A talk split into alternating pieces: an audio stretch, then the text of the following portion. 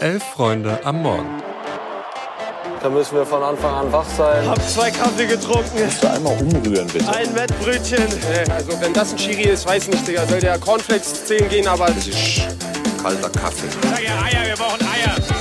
Es ist Dienstag, der 9. Januar und ihr hört Elf Freunde am Morgen. Ich bin Eva und an meiner Seite ist Felix. Frohes neues Jahr, Felix, auch schon mal von mir an dich. Ebenso, guten Morgen.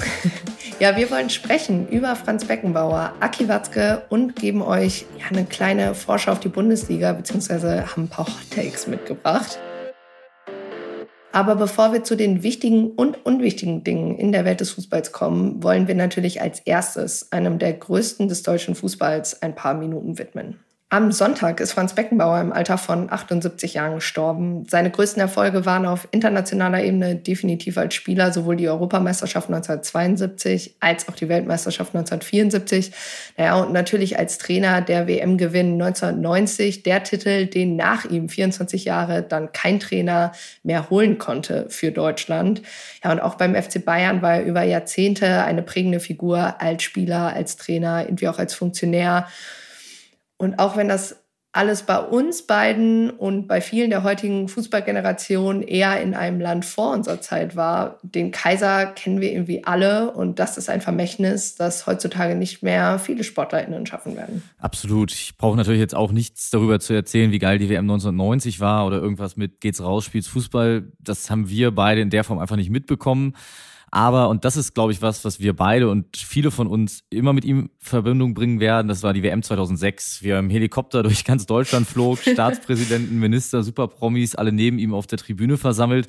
Und aus der Sicht eines Kindes, was ich damals war, war das noch viel mehr, als wenn er eigentlich von einem ganz anderen Planeten stammte und netterweise nur für die WM ganz kurz vorbeischaut und sagt, alles klar, hier bin ich. Und im Nachhinein gab es viele Verfehlungen, komische Ansichten. Dass die WM dann wahrscheinlich gekauft war, wissen wir auch alle. Trotzdem wurde er irgendwie immer anders wahrgenommen als alle anderen. Ja, da hast du definitiv recht. Und irgendwie, wie gesagt, ne, dieser Name Kaiser Franz, also hatte man irgendwie einfach immer direkt ein Bild zu, auch wenn wir natürlich ihn schon eher als die ältere Person dann kannten. Aber ja, es, er gehört einfach zum deutschen Fußball und ich glaube, das wird er auch für sehr, sehr lange Zeit bleiben. Ich möchte diesen kleinen Nachruf äh, mit einem Zitat von dem Journalisten Max Jakob Ost schließen, der sich durch seine Arbeit über Uli Hoeneß natürlich auch viel mit Franz Beckenbauer beschäftigt hat. Er hat äh, auf diversen Social-Media-Plattformen geschrieben, Leichtigkeit, Witz, Geldmacherei, Überlegenheit, Leichtsinn, Disziplin, Arbeit, Erfolg, Trauer, Liebe und die manchmal nicht auszuhaltende Ambivalenz all dieser Dinge. Kaum eine Person vereint alles, was den Fußball ausmacht, besser in sich als Franz Beckenbauer. Das fand ich eigentlich äh, ganz treffend und ich glaube, auch damit kann jeder irgendwie was anfangen. Zusätzlich dazu natürlich auch noch der Hinweis, auf elffreunde.de findet ihr im Laufe des Tages neben einem Nachruf bis hin zu Bildergalerien auch alles Mögliche zum Kaiser. Kommen wir nun zur Ad-Hoc-Mitteilung des BVB am gestrigen Morgen mit der Info, dass Hans-Joachim Watzke seinen Ende 2025 auslaufenden Vertrag als Geschäftsführer nicht mehr verlängern wird. Im Herbst 2025 steigt er damit aus der Geschäftsführung aus. Zudem hat er bekannt gegeben, die sportliche Verantwortung zum 30. Juni komplett abzugeben, um sich im letzten Jahr komplett auf die Übergabe konzentrieren zu können. Ich glaube, ich lehne mich nicht allzu weit aus dem Fenster, wenn ich sage, dass damit eine der prägendsten und teilweise kontroversesten Funktionärspersönlichkeiten der Bundesliga in diesem Jahrtausend nun die Bundesliga verlässt. Watzke war seit 2001 bei der Borussia, damals als Schatzmeister, ab 2005 dann als Vorsitzender der Geschäftsführung. Ja, und Eva, wie fandest du ihn gestern auf der PK? Wie hat er auf dich gewirkt? Ja, ich fand irgendwie so richtig überraschend war das nicht und das konnte man ihm auch so ein bisschen anmerken. Also gab ja zuletzt immer wieder diese Andeutung und er hat ja auch selber gesagt, dass Anfang des Jahres ähm, er sich dazu äußern wird. Er ist ja sowieso schon länger geblieben als eigentlich geplant. Er wollte ja, glaube ich, schon vor, als mit Corona angefangen hat, wollte er, glaube ich, den Verein schon mal verlassen und hat sich dann eben dazu entschieden, okay, es gibt jetzt irgendwie genug Stress hier, ähm, ich bleib erst mal. Ich muss aber auch ehrlich sagen, für mich ist Watzkes Bild in den letzten Monaten, aber auch ehrlich gesagt die Jahren von, weiß ich nicht, einem schönen Van Gogh-Gemälde eher so in das Kaliber Kinderzeichnung übergegangen. Weil gerade irgendwie seine Auftritte in der DFL oder im Namen der DFL und so diese ganze Thematik Solidarität, wir werden einfach alle seinen Gesichtsausdruck oder seine Wutrede nach dem erstmals geplatzten Investorendeal irgendwie nicht vergessen. Diese ganze Thematik, wie gesagt, Solidarität, das waren jetzt irgendwie nicht so seine Meisterstücke. Auf jeden Fall in der Außenwirkung nicht, obwohl man ja, wie gesagt, auf fairer Weise sagen muss, das war jetzt per se erstmal Watzke bei der DFL und nicht mal BVB, aber komplett getrennt betrachten kann man es ja nicht, weil er wäre ja wahrscheinlich ohne das eine nicht in der anderen Funktion. Ähm, ja, ich finde es irgendwie er ist auf jeden Fall eine tragende Persönlichkeit, aber es, er hat sich auch durchaus den einen oder anderen Fehltritt geleistet in der Vergangenheit. Definitiv. Und ich finde vor allem diese Trennung von DFL und BVB, die ihm nicht gut zu Gesicht stand, beziehungsweise die dafür gesorgt hat, dass man so ein bisschen eigentlich auch vergessen hat, welchen Anteil er hat daran, dass der BVB, und ich glaube, das kann man auch so drastisch sagen, in der Form überhaupt existiert, wie er heute existiert. Ja.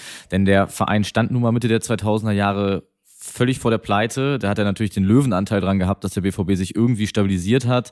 Dann folgten die beiden Meisterschaften Anfang der Zehnerjahre mit Klopp. Und ich glaube, das erklärt auch ganz gut, woher so ein bisschen diese vermessene Anspruchshaltung der letzten Jahre herkommt, um kritisierbar zu sein. Wenn man selbst die ganze Zeit nach hinten blickt und sagt, das habe ich geleistet, dann ist natürlich jede Kritik, die irgendwie von außen kommt und alles, was neu ist und vielleicht anders, etwas schwerer zu verarbeiten. Aber das hat er sich natürlich auch selbst zuzuschreiben.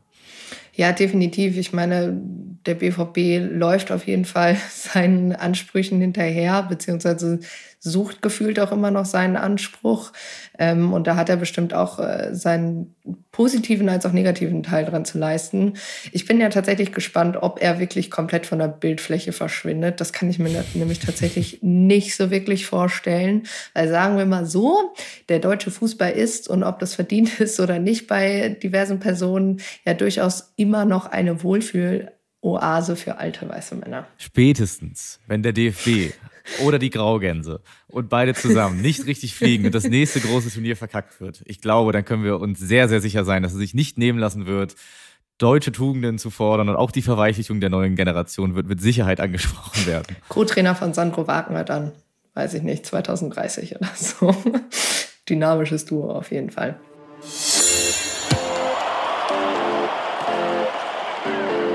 Ja, zum Abschluss dieser Folge wollen wir für diese Woche ganz schnell noch so eine mini, sehr, sehr kurzweilige Rubrik einführen. Wir, also das Team von der Freunde am Morgen, werden euch ein paar Hot Takes zum Besten geben, die wir auf die Bundesliga beziehen und die könnt ihr uns dann spätestens am Ende der Saison, wahrscheinlich auch schon so in vier Wochen oder so, um die Ohren hauen.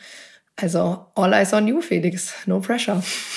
Werder Bremen feuert noch vor dem 22. Spieltag Ole Werner, sichert sich damit zwar den Nichtabstieg, stürzt aber in die Identitätskrise, weil auch der Abschied von Duxch im März bereits klar ist. Testspiel gegen Braunschweig jetzt gerade verloren, dünner Kader, es gab bessere Zeiten für Werderaner und ich glaube nicht, dass sie absteigen, ich glaube, dass sie sehr, sehr lange unten drin hängen werden. Ja, gut, auf der anderen Seite, also spannende Ansicht auf jeden Fall. Auf der anderen Seite, ja, Werder hängt ja auch so ein bisschen seinen Anforderungen hinterher. Vielleicht sehen wir auch ein Revival von Robin Dutt am Weserstadion oder so. oder Alexander Nuri. Die Liste der Namen ist lang. Ja, ich bleibe tatsächlich mal in den Tabellengefilden mit meinem Hot Take und sage, der VfL Bochum schafft schon im April den Klassenerhalt. Dafür muss aber Borussia Mönchengladbach bis zum Ende richtig zittern. Und mit diesen zwei beziehungsweise drei Hot Takes, die tatsächlich Hot Takes waren, glaube ich, verabschieden wir euch in den Dienstag. Guckt, wie gesagt, gerne auf elfreunde.de vorbei. Da werdet ihr alles Mögliche zum Kaiser lesen können. Und damit wünschen wir euch noch einen schönen Dienstag. Kommt gut rein.